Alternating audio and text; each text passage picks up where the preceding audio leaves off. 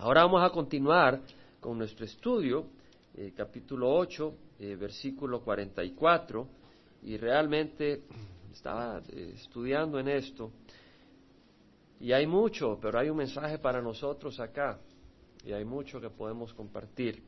Dice, cuando tu pueblo salga a la batalla, aquí está orando Salomón ante el altar, y dice, cuando tu pueblo salga a la batalla contra su enemigo por cualquier camino que tú lo envíes, es decir, el, pueblo de Dios está en la guerra.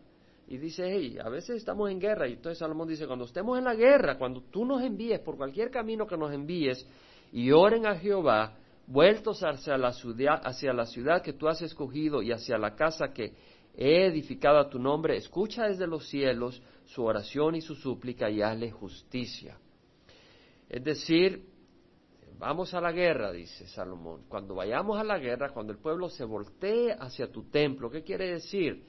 De que al voltearse hacia el templo están reconociendo que hay un Dios único y que no van a adorar como los paganos en cualquier lugarcito y con cualquier ídolo, sino que van a adorar eh, reconociendo que ellos tienen una fe en común, un Dios vivo y un pacto que reside en eh, en el arca del pacto, que reside en el lugar santísimo y que refleja la justicia de Dios, la santidad de Dios, pero también refleja la cobertura, de Dios por el sacrificio del Cordero. Y que es ese pacto de gracia también. Entonces dice, escucha desde los cielos su oración y su súplica y hazles justicia. Ah, vemos acá eh, Salomón pidiendo eh, esto.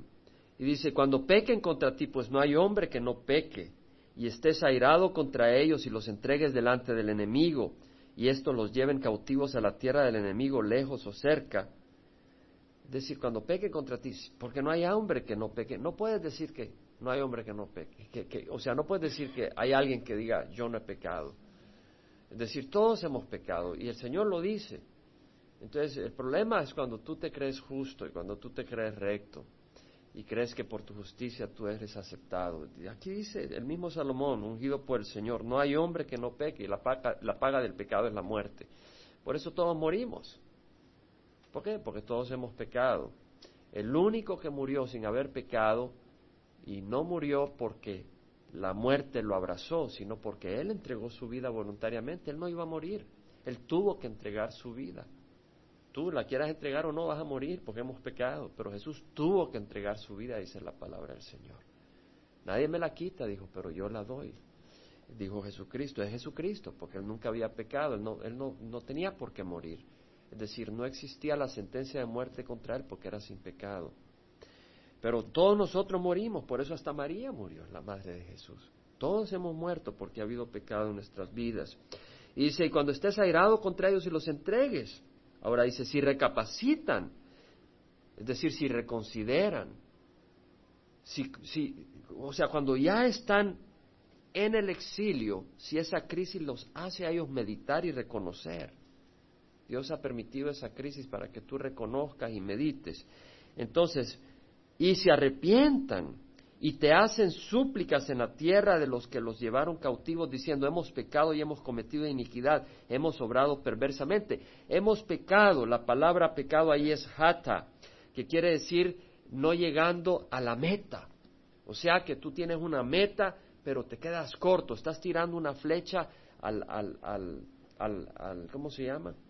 Al blanco, pero no llega. O, o pega, pero no, no en el blanco, sino cerquita. Hemos pecado, tal vez tú has oído que dice la palabra del Señor, amarás a, tu prójimo como a ti mismo y tú pues amas a tu prójimo, pero realmente eh, no amamos a nuestro prójimo como debemos.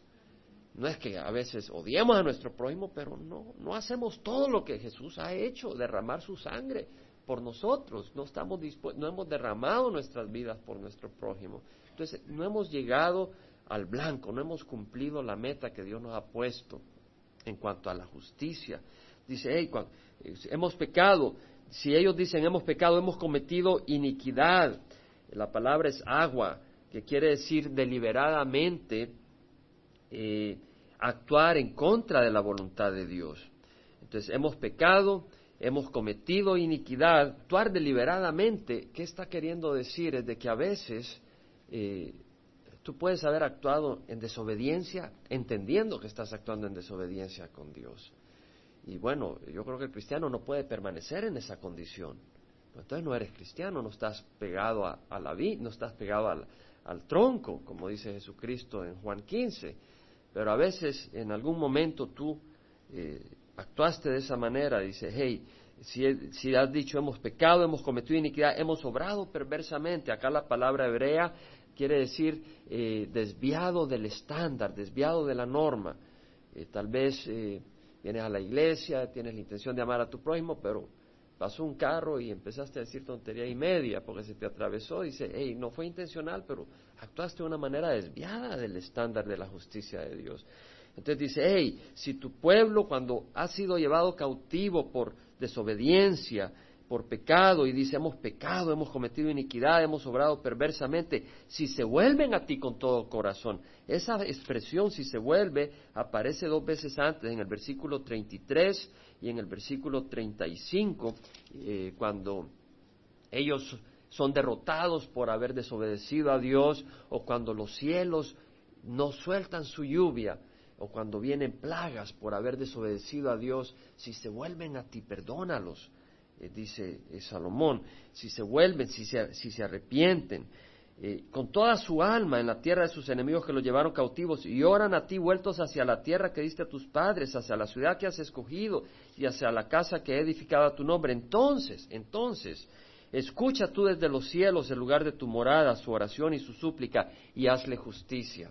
Hacerle justicia no quiere decir págales lo que merecen, porque lo que merecemos es el infierno. Hacerle justicia es decir, actúa de acuerdo a tu pacto, que es un pacto de misericordia, que si nosotros hemos fallado, pero venimos y pedimos perdón, Dios por el sacrificio del Cordero sin mancha nos perdona. Por supuesto, en el Antiguo Testamento Jesús no había muerto, no había sido sacrificado, pero los corderos, los toros que sacrificaban apuntaban al sacrificio de Jesucristo. Entonces ellos al obedecer estaban mostrando fe en la palabra de Dios que había sanidad cuando ellos actuaran de esa manera y esa fe les justificaba y esa fe se cumple cuando Jesús muere en la cruz y paga por los pecados de todos, de los del Antiguo Testamento como los de los del Nuevo Testamento. Perdona a tu pueblo que ha pecado contra ti todas las transgresiones que han cometido contra ti, todas no unas, todas, y haz los objetos de compasión ante los que los llevaron cautivos para que te tengan compasión, para que tengan compasión de ellos. Es decir, Dios tiene poder hasta sobre tu empleador. Te hace la vida difícil o alguna persona en tu hogar, en tu familia o tu vecino. Dios tiene poder y por eso dice, hey, haz que estos que los llevaron cautivos tengan compasión. Dios puede hacer que hasta tu enemigo eh, viva en paz contigo Dios puede hacer eso de acuerdo a su voluntad. Porque ellos son tu pueblo y tu heredad que sacaste de Egipto de en medio del horno de hierro. Que tus ojos estén abiertos a la súplica. Es decir, Dios había sacado al pueblo de Israel del horno de fuego, eh, del horno de hierro, que era Egipto. Dios tiene poder para sacarte a ti del horno de hierro. Dice, ellos son tu pueblo y tu heredad, que tus ojos estén abiertos a la súplica de tu siervo y a la súplica de tu pueblo Israel para escucharles siempre que te invoquen. Ahora está diciendo Salomón, escúchalos siempre, todo el tiempo. Pues tú los has separado entre los pueblos de la tierra como tu heredad. Hey, Dios ha separado a Israel. Dios tiene a Israel ahora en la tierra prometida. Está diciendo Salomón, pero somos un pueblo separado. Tenemos costumbres distintas, un Dios distinto, un Dios vivo, no un, no un ídolo como tú lo dijiste por medio de tu siervo Moisés cuando sacaste a nuestros padres de Egipto, oh Señor Dios. Ahora, esto encaja con Segunda Crónicas. Ya hemos dicho que Segunda Crónicas, capítulo 5 al 7, cubre lo que estamos leyendo acá también. Y si vamos ahí, quiero eh, mencionar algunas partes. Segunda Crónicas 6, donde hay unos versículos que se añaden. Entonces, el versículo 40 Está diciendo Salomón, Dios mío, te ruego que tus ojos estén abiertos. No quiere decir que Dios cierra los ojos, no quiere decir que Dios se duerme, pero que quiere decir está atento, responde a la oración hecha de acuerdo a esto. Cuando tu pueblo se arrepiente, cuando se vuelve hacia ti, cuando ora, está atento a su petición. Es decir, no la ignores. Eso es lo que quiere decir. Ahora pues en el versículo 41, levántate, oh Jehová Dios, hacia tu reposo. No quiere decir que Dios esté durmiendo, sino que está diciendo Salomón con los brazos levantados hacia el cielo y él arrodillado enfrente del altar, Señor, empieza a manifestarte en este lugar. Es decir, hemos construido este templo, el lugar santísimo es tu lugar de reposo, es decir, donde se repose la manifestación de tu poder, la manifestación de tu gracia, la manifestación de tu misericordia, la manifestación de tu luz. Y el arca de tu poder, porque está hablando del lugar santísimo, que tus sacerdotes, oh, oh Jehová Dios, se revistan de salvación. ¿Cómo se revisten de salvación los sacerdotes? Los sacerdotes declaraban la palabra y los sacerdotes llevaban a cabo los sacrificios. Por la sangre de los sacrificios el pueblo era justificado a través de su fe. Y de esa manera había salvación. Ellos estaban en el exilio, o había hambruna, o había peste, o había derrota. Ellos eran salvados de esa circunstancia si se arrepentían por la sangre de los sacrificios que apuntaban a la sangre del sacrificio de Cristo Jesús y tus santos se regocijen en lo que es bueno. Oh Jehová Dios, no rechaces el rostro de tu ungido, acuérdate tus misericordias para con tu siervo David. Cuando Salomón terminó de orar, dice el capítulo 7, versículo 1, descendió fuego desde el cielo y consumió el holocausto y los sacrificios y la gloria de Jehová llenó la casa. Una gran manifestación de poder. Lo que está diciendo Dios es yo estoy de acuerdo con la oración de ustedes.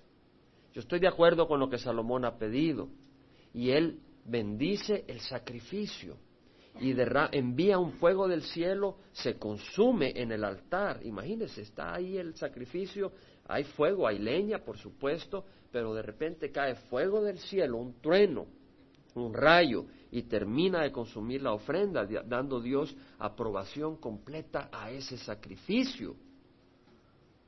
Y la gloria de Dios llenó el lugar todo el lugar se llenó de la presencia de Dios. Los sacerdotes no podían entrar en la casa de Jehová porque la gloria de Jehová llenaba la casa de Jehová. Y todos los hijos de Israel, viendo descender el fuego y la gloria de Jehová sobre la casa, se postraron rostro en tierra sobre el pavimento y adoraron y alabaron a Jehová, diciendo, ciertamente Él es bueno, ciertamente su misericordia es para siempre. ¿Qué es lo que nos quiere decir acá el Señor? Y esto me lo dio el Señor en la mañana, otra vez, cabal antes de venir acá. Eh, tenía y que se, se, combina con el mensaje pues que el Señor me preparó en mi corazón compartir con ustedes desde ayer.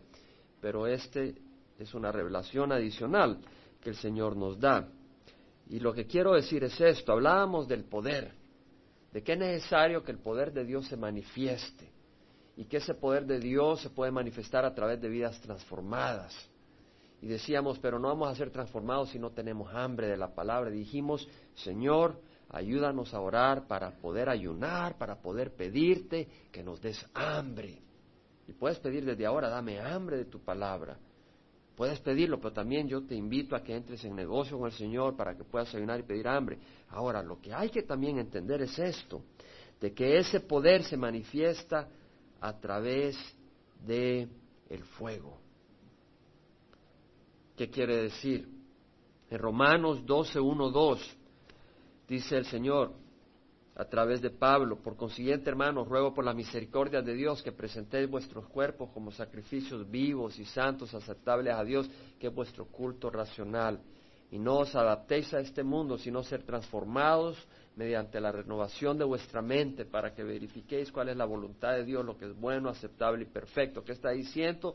Por consiguiente, hermanos, ruego por la misericordia de Dios que presentéis vuestros cuerpos como sacrificios vivos, santos y aceptables. Hermano, el mensaje que les traigo no es cómodo. El Señor dice, os ruego que traigas vuestro cuerpo y lo presentéis como un sacrificio vivo, santo y aceptable. Hermano, un sacrificio habla de fuego. Los sacrificios en el Antiguo Testamento no sacrificaban al animal y lo dejaban podrirse, lo quemaban en el fuego. Entonces lo que está diciendo Pablo es que nosotros presentemos nuestras vidas como un sacrificio vivo, santo y aceptable. Y lo que yo quiero decirles es que Dios tiene un fuego para nosotros. ¿Qué pasa cuando el sacrificio de Dios es abrazado por el fuego de Dios? El fuego que viene del cielo, la multitud cayó de rodillas y adoraron a Dios. ¿Cierto? Entonces yo quiero decirle a ustedes, hermanos, que Dios tiene un fuego para usted y para mí. Dios tiene un fuego. Nuestro Señor Jesucristo habla del fuego en, muchas, en muchos lugares.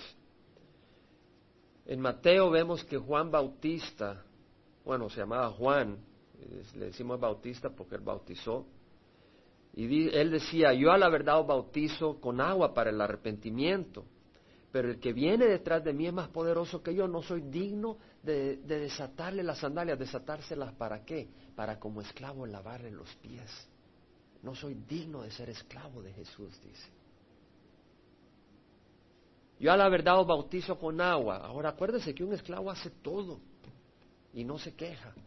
Tiene que hacer y él dice, yo no soy digno ni siquiera de ser un esclavo de Jesucristo, de tocar esos pies, de tocar esas manos que sanan, de oír esa voz que habla verdad, palabras de vida eterna. Yo no soy digno de estar asociado con ese Salvador. Pero le amo y le sirvo, dice Juan. Y él hace la labor que Dios le pone. Y dice, yo a la verdad bautizo con agua para el arrepentimiento, pero el que viene detrás de mí es más poderoso que yo, a quien no soy digno de quitarle las sandalias. Él los bautizará con el Espíritu Santo y con fuego. Si tú eres una ofrenda a Dios, de acuerdo a la voluntad de Dios, de acuerdo a la palabra de Dios, Dios va a enviar su fuego para consumir esa ofrenda. Y el mundo al ver esa ofrenda consumida por ese fuego van a decir, a la verdad Dios vive. Este no es artificial, este no es funny, este no es paja, este no es eh, mentira, esta no es mentira, este es verdadero.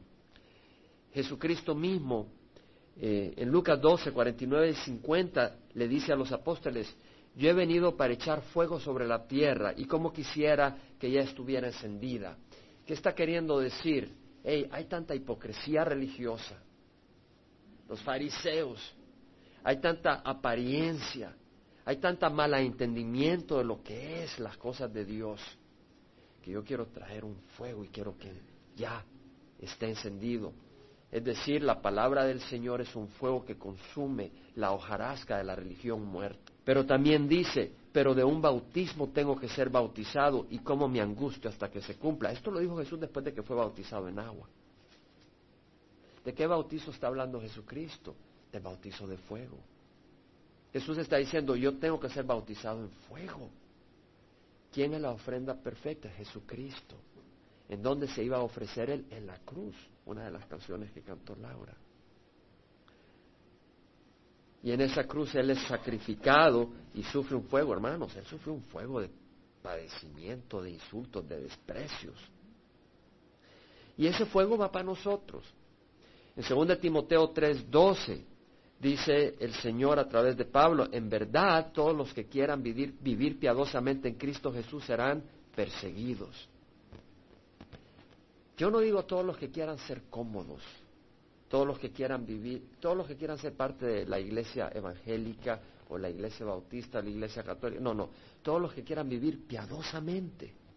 Es decir, hermano, si tú quieres oír la voz de Dios, si tú tienes hambre de Dios y tú quieres agradar a Dios, no al pastor, no a los ancianos, no a la congregación, si tú quieres agradar a Dios, si tú buscas agradar a Dios, vas a ser perseguido. Y la persecución vendrá en distintos lugares. Vas a ser perseguido, es una promesa del Señor. Cuando, llegaron los, cuando llegó la mamá de Juan y, Santiago y se, se, arrodilló ante Jesús y le dijo, te quiero pedir algo, no me la niegues, ¿qué quieres? Bueno, que mis hijos, uno se sienta a tu derecha, otro a la izquierda, no sabes lo que pides le dice a los discípulos, ¿podéis beber la copa que yo voy a beber? ¿De qué está hablando Jesús?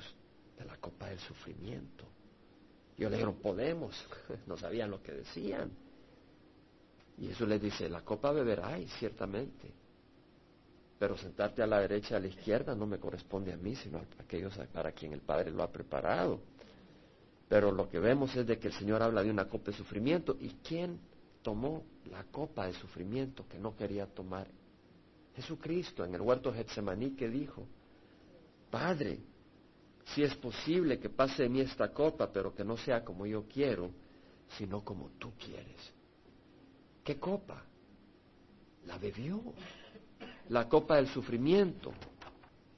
Entonces, hermanos, hay un fuego que es necesario atravesar para el cristiano.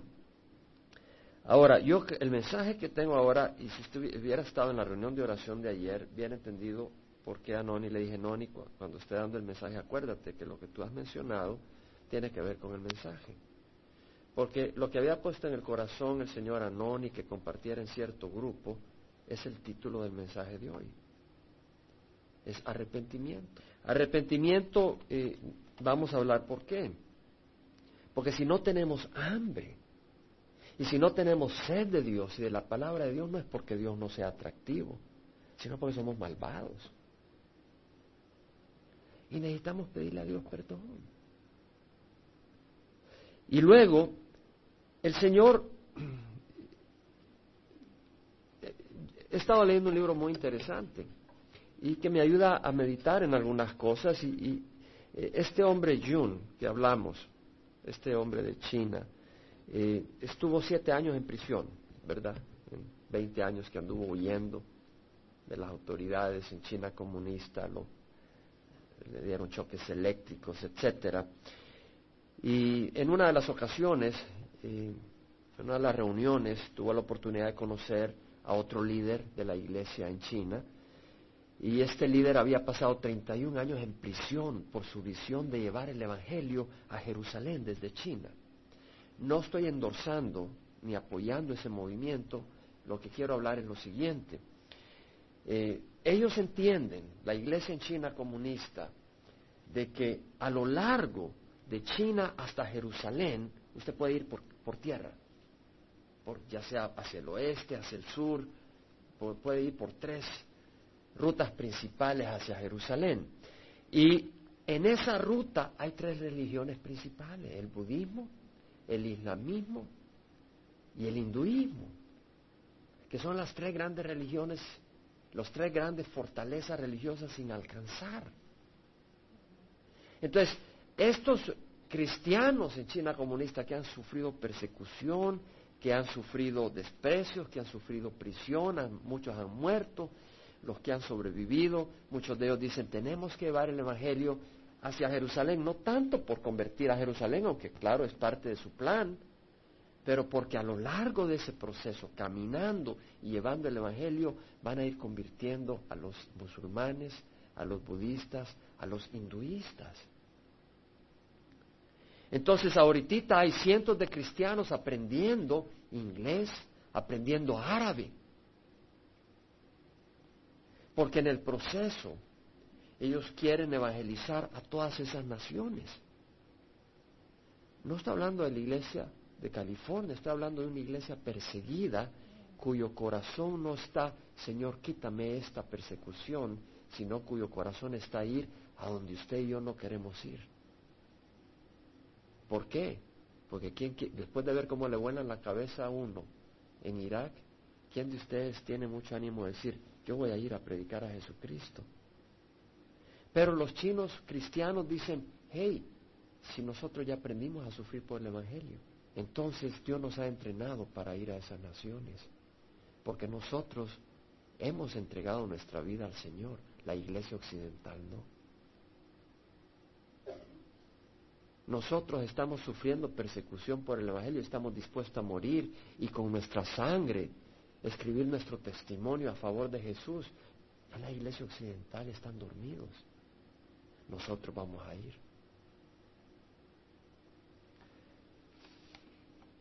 June dice, hemos llegado a entender que los 30 años pasados de sufrimiento, persecución y tortura que han sufrido las iglesias reunidas en hogares, porque no puede reunir en templos excepto la, la oficial aprobada por el gobierno, pero esa está comprometida con la verdad, Dice, es parte del entrenamiento de Dios. El Señor nos ha moldeado perfectamente para ir como misioneros al mundo musulmán, budista, hinduista.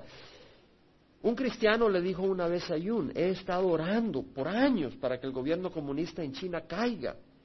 para que los cristianos puedan vivir en libertad. Y él le dijo, nosotros no oramos así. Nunca oramos contra nuestro gobierno ni lanzamos maldiciones sobre ellos. Hemos aprendido que Dios está en control de nuestras vidas y de los gobiernos bajo los cuales vivimos. En lugar de enfocar nuestras oraciones contra un sistema político, oramos que independientemente de lo que pase, seamos agradables a Dios. La alabanza que cantamos. Crea en mí, oh Dios, un corazón limpio y renueva un espíritu recto delante de mí, dentro de mí. ¿Para qué? Para que nuestras vidas sean agradables. Es lo que hemos venido diciendo.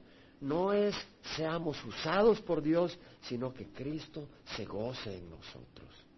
Que Cristo sea glorificado en nuestras vidas. Él dice, no oren que pare la persecución.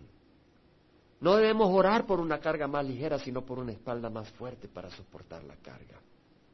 Entonces el mundo, dice, verá que Dios está en nosotros, dándonos poder para vivir de tal manera que reflejamos su amor y poder. En eso hay verdadera libertad. ¿Qué nos dice este hermano? Dice, hey, cuando nosotros suframos y soportemos, se van a dar cuenta que Dios está en medio de nosotros. Y el mundo va a venir a Cristo, los que son llamados pues se van a dar cuenta que no somos phonics, que no somos mentira, que no somos engaño. Lo peor que pueden hacer, dice este hombre, eh, cuando llevemos el Evangelio a, a, las naciones musulmanas y otras es que nos maten. Pero eso significa que nos promuevan en la presencia de Dios para toda la eternidad. Gloria al Señor. Voy a leer literalmente sus palabras. Dice, Dios está llamando a miles de guerreros de iglesias hogareñas en China para escribir sus testimonios con su propia sangre. atravesaremos las fronteras de China llevando la palabra de Dios a los mundos musulmanes, budista e hinduista. Miles estarán dispuestos a morir por el Señor. Verán multitudes de almas salvadas, a la vez que despertarán a muchas iglesias que duermen en el occidente. Muchos de los nuestros serán capturados, torturados y martirizados por el Evangelio, pero eso no nos parará. Estamos comprometidos a plantar grupos locales de nuevos creyentes que se reúnan en casas. No tenemos la intención mínima de construir un edificio en ningún lugar. Nuestra visión significa que pararemos nunca, ni que disminuiremos jamás nuestro esfuerzo de alcanzar a toda China con el Evangelio. Haremos las dos cosas a la vez que está diciendo, estamos dispuestos. Entonces lo que está diciendo es, en esta congregación, hermanos, hay muchos que hemos venido de otros países. Muchos. Y tal vez el Señor lo está llamando a usted a China. De hecho, dice que los latinos son ideales para los países musulmanes. Pero muchos que hemos venido del extranjero acá y recibimos a Cristo yo creo que muchos se quedan acá cuando Dios los quiere enviar de regreso a sus países. Han venido buscando una posición económica, una solución de sus crisis de distinto tipo. Yo creo que a varios de ellos Dios los quiere enviar de regreso, pero prefieren California, prefieren Estados Unidos. Yo le invito a que cada uno de nosotros nos cuestione a dónde nos quiere Dios nos cuestionemos. Yo no digo váyanse o me voy a ir yo. Yo ya he examinado mi corazón en el pasado y siempre lo examino a dónde me quiere Dios. Y yo sé que Dios no me ha querido en mi país natal, pero no sé si un día me va a querer llevar ahí. No sé. Pero sé por certeza que Dios me ha querido tener acá. Sé por certeza. Yo le invito a que usted investigue a dónde lo quiere Dios. Y que su decisión no sea basada en a dónde es más cómodo. ¿Para qué vive usted? ¿Vivimos para vivir una vida cómoda en este mundo o vivimos para cumplir la palabra de Dios que dice ir y hacer discípulos de todas las naciones, bautizándolas en el nombre del Padre, del Hijo y del Espíritu Santo, enseñándoles a obedecer lo que os he mandado? Y aquí yo estoy con ustedes hasta el fin de los días. ¿Cuál es la meta de nuestra vida? En la meta de la, eh, es decir, ¿para qué vivimos? Dice estas palabras literales. Cuando los creyentes se enfocan en servir al, al, Señor y alcanzar a los perdidos, Dios los bendice y la iglesia permanece afilada. Cuando la iglesia se vuelve egocéntrica y crítica uno del otro, Satanás ya ganó y la iglesia se convierte en un instrumento desafilado e inútil. Hermanos, cuando nosotros no tenemos una visión de oír de Dios y una visión de servir a Dios y el propósito de Dios, nos empezamos a comer unos a otros. Pero cuando nuestra visión es servir a Dios, hermanos, todos nos unimos. Es como cuando tuvimos el evento de Easter, ¿verdad? Todos ahí como soldados, cada uno involucrado en lo que tenía que hacer. Teníamos en la mente lo que Dios nos había llamado a hacer ese día. Y pero hacer de ser así no solo en Easter, el domingo de resurrección, sino en nuestra vida, tener un propósito de servir a Dios. Y en ese servicio nos unimos en vez de, en vez de criticarnos, porque vas, a, porque vas a aplastar al que necesitas para hacer la obra de Dios. La iglesia de China está dispuesta a pagar el precio, dice este hombre, este hombre que ha sido torturado, estuvo en cárcel eh, innumerable número de veces. En la última vez habían hasta, ¿cómo se llaman esos animales pequeñitos? No, pero que sí, son equivalentes, pero que se meten adentro de la... Animalitos que hasta por la piel le salían. Y, increíble lo que este hombre ha sufrido. Pero eh, dice, en China, bueno, En el occidente muchos cristianos tienen abundancia. Al occidente se está refiriendo a, las naciones occidentales, Europa, América. Dice, muchos cristianos tienen abundancia de posesiones materiales, sin embargo viven en un estado caído. Tienen oro y plata, pero no se levantan y caminan en el nombre de Jesús. Es como dicen de que una vez un, hombre de Dios llegó al Vaticano, ya hace cientos de años, en el año mil y pico, y el Papa le mostró todo el oro y la plata. Le dijo, de veras, pero no, la iglesia está llena de oro y plata, pero no puede decir en el nombre de Jesús, levántate y anda. Entonces dice, en China no tenemos posesiones que nos aten, de manera que no hay nada que nos detenga en nuestro movimiento por el Señor. Siempre uno está corriendo y es muy difícil dormir cuando uno está corriendo. Si la persecución para, me temo que vamos a estar complacidos y nos vamos a dormir. dice este hombre, en el occidente hay templos portentosos, grandes templos, equipos caros, equipos modernos de sonido. Yo le aseguro a la iglesia occidental, dice hombre, dice este hombre con toda certeza que ustedes no necesitan más edificios. Los edificios nunca traen avivamiento. El ir tras posesiones nunca traen avivamiento. Jesús dijo ciertamente, estad atentos y guardados de toda forma de avaricia, porque aunque alguien tenga abundancia, su vida no consiste en sus bienes. La iglesia no depende de edificios, sí, sería bueno tener un edificio, pero esa no es la solución para que haya un avivamiento. Entonces, lo que necesitamos es la palabra de Dios. Y este hombre reconoce que la palabra de Dios está ausente en las iglesias de América y de Europa. Es, decir, dice, hay muchos predicadores y miles de cassettes y videos de enseñanzas bíblicas, pero pocos contienen la verdad, la verdad afilada de la palabra de Dios. Es la verdad la que nos hace libres. Y no solo falta el conocimiento de la palabra de Dios, sino la obediencia a dicha palabra. Usted sabe, yo he traducido algunas cosas acá, porque he estado hablando con el Señor en todo esto. Y estaba meditando, dice el Señor, en arrepentimiento y en reposo seréis salvo. En Isaías 30, 15, si me acompaña. Porque así ha dicho Jehová el Señor Jehová, el Santo de Israel, en arrepentimiento y reposo seréis salvo. En quietud y confianza está vuestro poder. Es decir, en arrepentimiento, es decir, necesitamos arrepentirnos de no correr como Pablo corría. Él dice, en verdad os digo que todos los que corren en el estadio, todos en verdad corren, pero solo uno obtiene el premio. Corred de tal modo de ganar. Y todo el que participa en los juegos se abstiene de todo. Ellos lo hacen para obtener una corona corruptible y nosotros una incorruptible. Por eso, de esta manera corro. No como sin tener meta. De esta manera peleo, no como dando golpes en el aire, sino que golpeo mi cuerpo y lo hago mi esclavo. Para que habiendo predicado, no, no vaya siendo yo descalificado. Es decir, Pablo tenía la mirada en la meta y en el Señor. Y al oír esto dicen arrepentimiento y reposo seréis salvos. Digo, sí Señor, oímos tu palabra, pero no la obedecemos, Señor. Y estaba pensando en nosotros como congregación. En general digo, oímos tu palabra, pero no la obedecemos.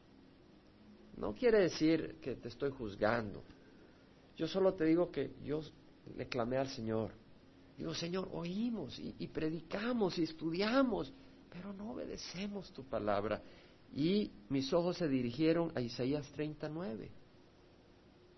Yo no creo que el Señor nos dice eso a nosotros, pero nos dice, cuídate, que no se aplique a ti. Porque yo sé que el Señor nos ama y el Señor se goza en nosotros. Pero el Señor también no nos ha, Él, él no está jugando con nosotros. Y dice, hey, este es un pueblo rebelde, hijos falsos. No, no, eso no nos lo está diciendo a nosotros. Pero oiga lo que está diciendo, hijos que no quieren escuchar la instrucción del Señor. Que no seamos así nosotros. Es decir, que la palabra de Dios tenga efecto. Es lo que hemos dicho, ¿no? Que tengamos hambre y sed. Que dice a los videntes no veáis visiones y a los profetas no nos profeticéis lo que es recto, decirnos palabras agradables, profetizar ilusiones. Hermano, yo sé que esta iglesia le pertenece al Señor. Yo sé que Dios está haciendo grandes cosas en muchos de nosotros en esta iglesia. Vidas cambiadas, vidas transformadas, cadenas de pecado rotas. Yo veo eso.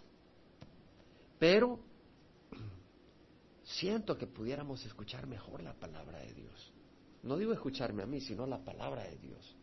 Que pudiéramos obedecer más la palabra de Dios. Eh, June dice, usted no puede conocer las escrituras hasta que esté dispuesto a ser cambiado por ellas. Únicamente cuando salimos en obediencia y compartimos el Evangelio con la gente es cuando llegamos a gozar de las bendiciones de Dios en cada área de nuestras vidas. Dice, hey, ¿para qué vives? Vive para compartir a Jesús, que sea tu meta.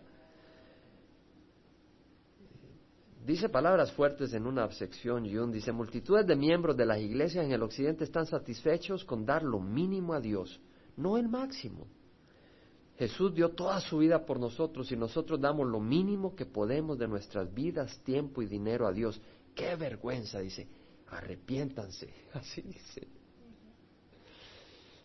Y yo me sonrío, pero digo, gloria a Dios. Este es un hombre que ha sufrido persecución y de todo. Y digo, ¿estamos dispuestos a sufrir persecución? Ahora, la persecución en Occidente es distinta que la persecución en China. Ahí te tiran latigazos, aquí te calumnian, aquí te critican. Yun, cuando vino al Occidente, un hermano lo calumnió, lo criticó, etcétera, y le cortó en el corazón y dice, hey, en el Occidente hay persecución, dice, pero es distinta que la de China. Allá te matan, Aquí te aplastan con palabras. Luego dice, hay muchas iglesias tratando de producir un cielo en la tierra, pero hasta que la, iglesia occidental obedezca a la gran comisión y lleve el Evangelio hasta los extremos de la tierra, la gente solo está jugando con Dios y no están en serio acerca de la verdad. En el occidente ustedes tienen tanto, dice Jung, tienen seguro para todo, en cierta manera no necesitan a Dios. Cuando mi padre moría de cáncer estomacal vendimos todo para curarlo. Cuando todo se acabó no nos quedaba ninguna esperanza, solo Dios. Entonces nos volcamos a Él en desesperación y le vimos responder nuestras oraciones misericordiosamente. Pero dice en China, los milagros más grandiosos que vemos no son de sanidad u otras cosas, sino el de vidas transformadas por el Evangelio. Creemos que no estamos llamados a correr tras señales y maravillas. Acá dicen va a haber una cruzada de señales y maravillas y ahí va todo el mundo. Más bien las señales y maravillas nos siguen cuando el Evangelio es predicado. Entonces, cuando nosotros vivamos, bueno, cuando creamos, hermano, hay señales y maravillas. Usted puede preguntar a, Noni cuál es el mensaje de lo que ella compartió. Y lo mencionó varias veces ayer. Yo me quedé callado, solo le dije, acuérdese el mensaje que vamos a dar mañana. Es una señal del Señor, confirmando el mensaje. No ponemos los ojos en las señales y maravillas, ponemos los ojos en Jesús. Y luego dice algunas palabras que quiero compartir. Dice, el Señor desea que abracemos sufrimiento como un amigo. Wow. Necesitamos la realización profunda de que cuando somos perseguidos a causa de Jesús es una bendición de Dios hacia nosotros. Cuando usted camine por una experiencia dolorosa, abrácela y será libre. Cuando aprenda estas lecciones no hay nada que el mundo le pueda hacer. Dios es mi testigo que a través de todas las torturas y golpizas que he recibido nunca odié a mis perseguidores, nunca los veía como instrumentos de Dios de bendición y sus vasos escogidos para purificarme y hacerme más a la imagen de Jesús. La manera de experimentar la presencia de Dios es caminando a través de las dificultades y sufrimientos, el camino del Calvario. En el occidente la cruz puede venir en forma de ridiculización, calumnia o rechazo.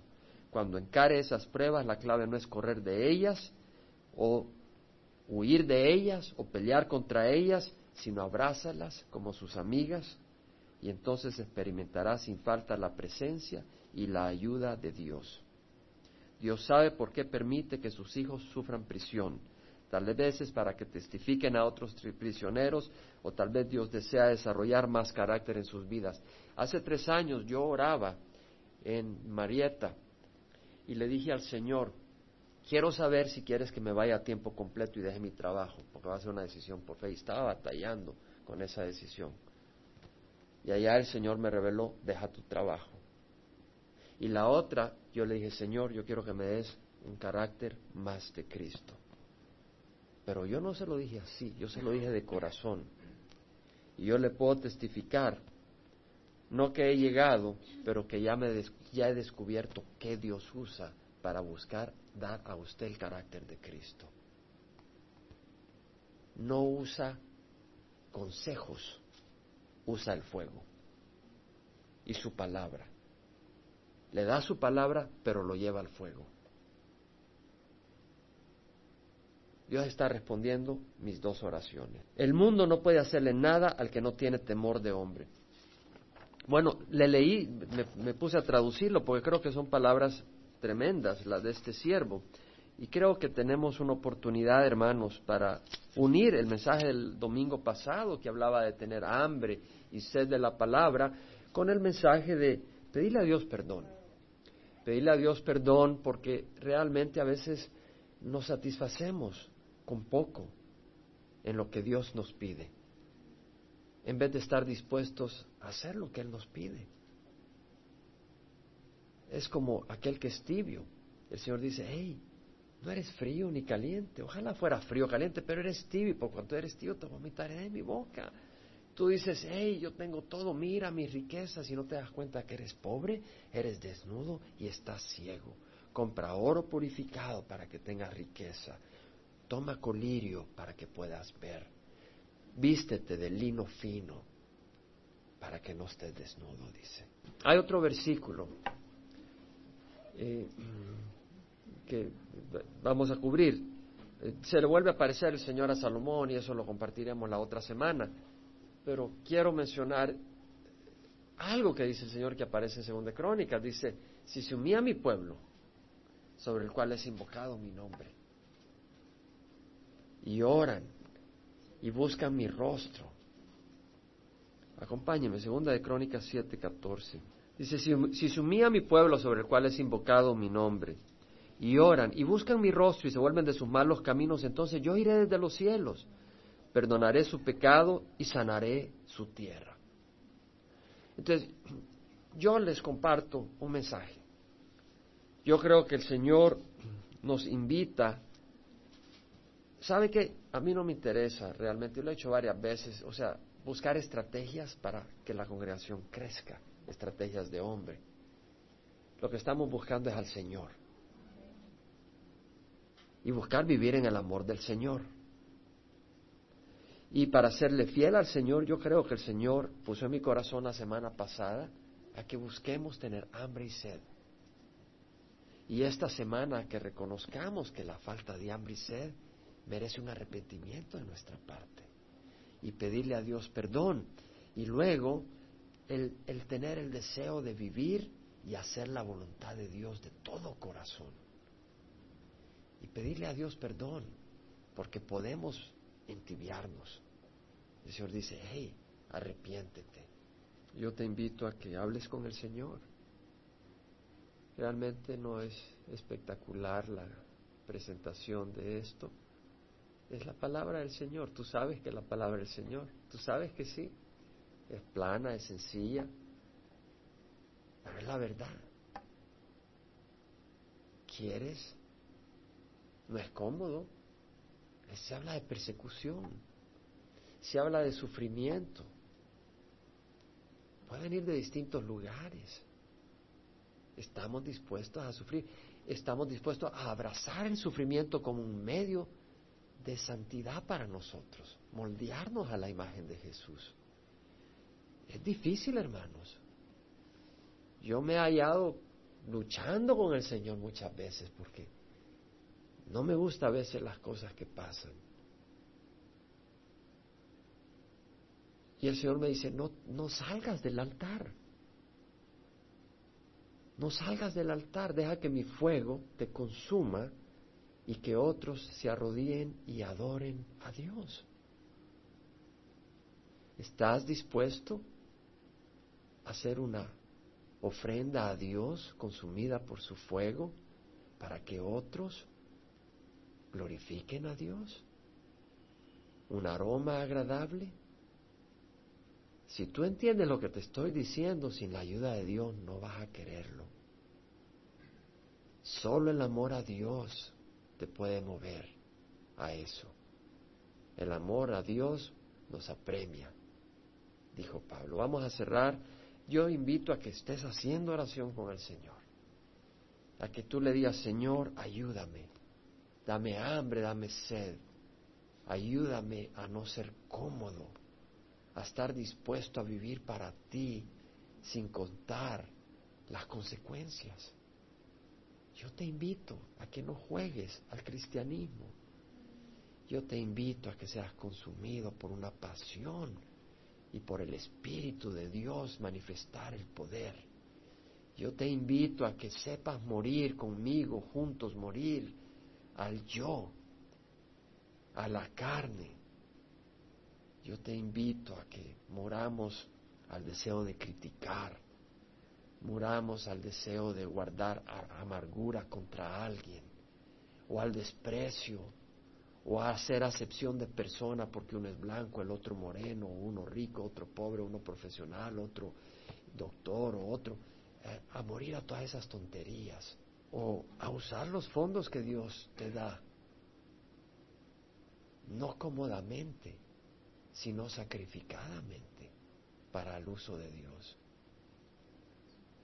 Yo te invito a que seas retado por el Espíritu que te está hablando hoy y digas, quiero vivir para Dios. Todo lo que hago, todo lo que pongo, todo lo que presento ante Dios. Si usted se siente llamado a, a presentar su vida ante el Señor y decir, Señor, yo no puedo presentarme como una ofrenda si tú no me ayudas. Hermano, yo no puedo. Yo honestamente no puedo. El Señor me ha dado tantas vueltas en los últimos dos años, de arriba a abajo, de la izquierda a la derecha, que digo, Señor, estar dispuesto para la siguiente requiere realmente tu gracia. Pero ahora es un tiempo santo. Si usted quiere decirle al Señor, Señor, heme aquí Dame tu espíritu para ir a donde me lleves. Dame tu fuerza para dar lo que debo de dar. O lo que, o darte todo lo que, darte todo a mi vida. Que tú seas dueño de todo. Te entrego mi vida. Si tú quieres hacer eso, aunque nunca hayas recibido a Cristo, lo puedes hacer. Pasa al frente y vamos a orar contigo.